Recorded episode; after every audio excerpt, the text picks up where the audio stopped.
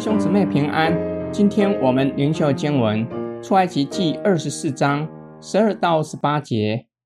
耶和华对摩西说：“你上山到我这里来，住在这里。我要将石板并我所写的律法和诫命赐给你，使你可以教训百姓。”摩西和他的帮手约书亚起来，上了神的山。摩西对长老说：“你们在这里等着，等到我们再回来，有亚伦、户珥与你们同在。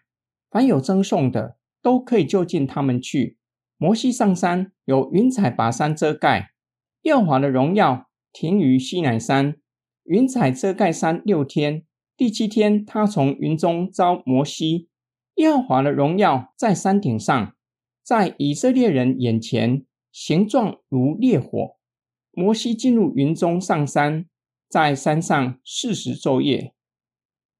第十二节开启新的篇章，神呼召摩西，并告诉他住在神的山。摩西代表全体以色列人，预告神与他的百姓同住。神指示摩西如何建造会幕，以及日后祭司制度具有与神同住的意义。上帝又指示摩西，要将写在石板上的律法与诫命赐给他，使他可以教训百姓。表达从二十章开始的十诫和律例典章已经启示完毕。摩西带着助手约书亚上神的山，吩咐民中的长老要留在山下，亚伦、户珥也留在山下。摩西告诉他们，百姓中间若有争讼，可以到长老那里。摩西带着助手约书亚在半山腰等六天，上主的荣耀停驻在西乃山，云彩遮盖六天，表达上帝住在以色列人中间。日后建造好的会幕，作为上帝的居所，是上帝与百姓同在的地方。第七天，上主的荣耀在山顶上，形状如烈火，象征圣洁。摩西进入云中上山。在山上停留四十昼夜。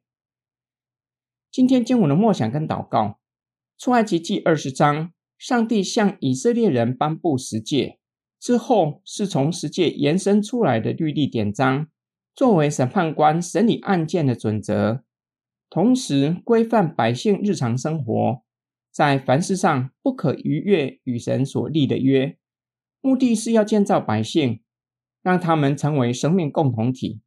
从二十四章十二节开始，上帝给摩西新的启示，要建立以色列人对神的敬拜。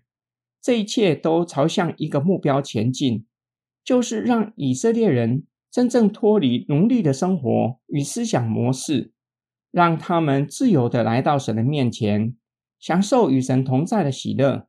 出埃及记就像我们的属灵旅程，神将我们从罪恶的辖制拯救出来。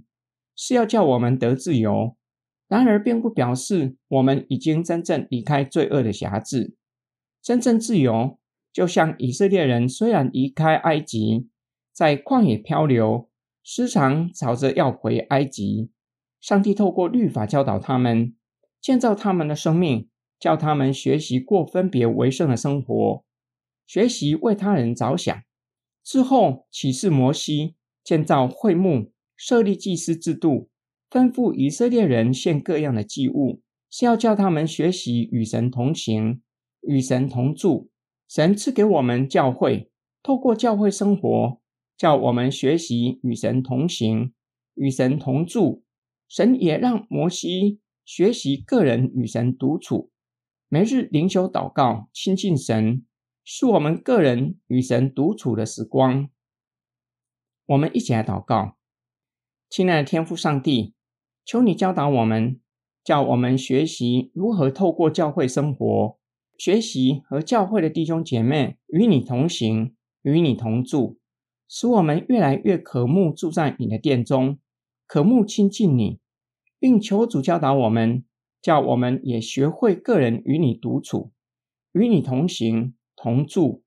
我们奉主耶稣基督的圣名祷告，阿门。